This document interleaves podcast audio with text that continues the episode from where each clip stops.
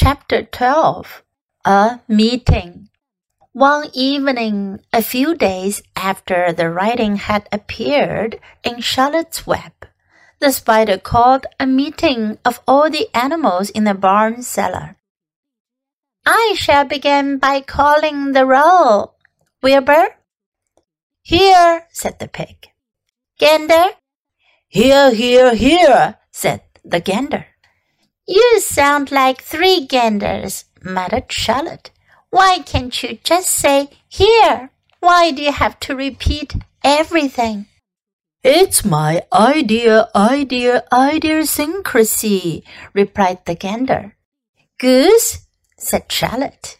Here, here, here, said the goose. Charlotte glared at her.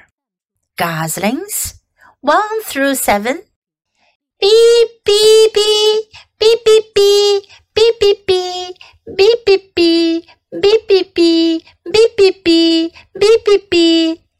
goslings. This is getting to be quite a meeting, said Charlotte. Anybody would think we had three ganders, three geese, and twenty-one goslings. Sheep? Hee-haw, answered the sheep all together. Lambs? Hee-haw, answered lambs all together. Templeton? No answer. Templeton? No answer. Well, we are all here except the rat, said Charlotte. I guess we can proceed without him. Now, all of you must have noticed what's been going on around here the last few days. The message I wrote in my web praising Wilbur has been received. The Zuckermans have fallen for it, and so has everybody else. Zuckerman thinks Wilbur is an unusual pig and therefore he would want to kill him and eat him. I dare say my trick will work, and Wilbur's life can be saved. Hooray! cried everybody. Thank you very much, said Charlotte. Now, I called this meeting in order to get suggestions. I need new ideas for the web. People are already getting sick of reading the words some pig. If anybody can think of another message or remark, I'll be glad to weave it into the web. Any suggestions for new slogan? How about Pig Supreme? asked one of the lambs. No good, said Charlotte. It sounds like a rich dessert.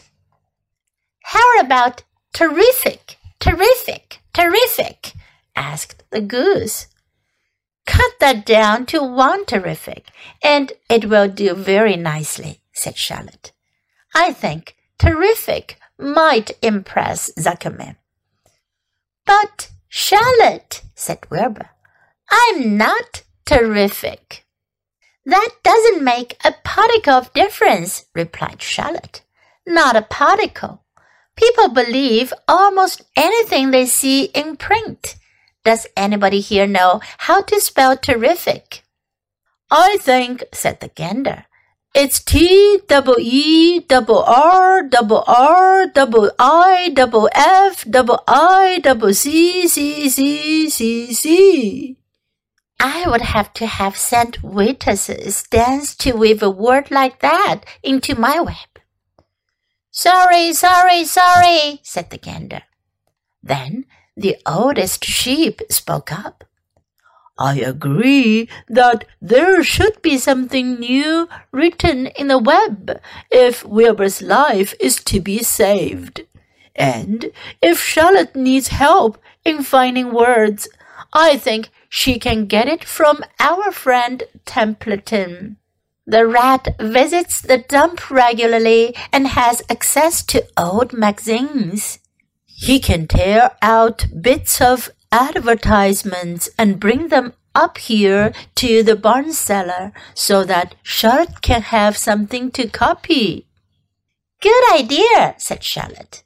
But I'm not sure Templeton will be willing to help. You know how he is, always looking out for himself, never thinking of the other fellow. I bet I can get him to help, said the old sheep. I'll appeal to his baser instincts, of which he has plenty. Here he comes now. Everybody keep quiet while I put the matter up to him.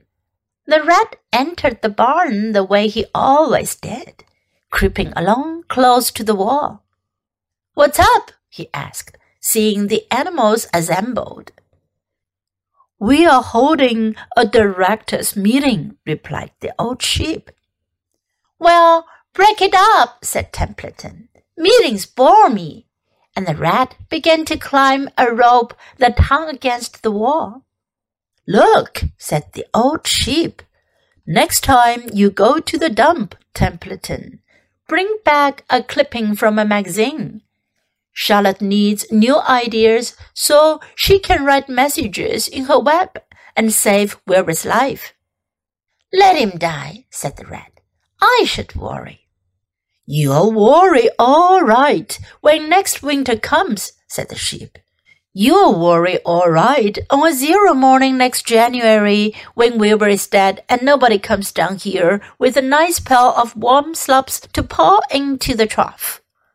Wilbur's leftover food is your chief source of supply, Templeton. You know that. Wilbur's food is your food. Therefore, Wilbur's destiny and your destiny are closely linked. If Wilbur is killed and his trough stands empty day after day, you'll grow so thin we can look right through your stomach and see objects on the other side. Templeton's whiskers quivered. Maybe you're right, he said gruffly. I'm making a trip to the dump tomorrow afternoon. I'll bring back a magazine clipping if I can find one. Thanks, said Charlotte. The meeting is now adjourned. I have a busy evening ahead of me. I've got to tear my web apart and write terrific. Wilbur blushed. But I'm not terrific, Charlotte. I'm just about average for a pig. You're terrific as far as I'm concerned, replied Charlotte sweetly. And that's what counts. You're my best friend, and I think you're sensational. Now stop arguing and go get some sleep.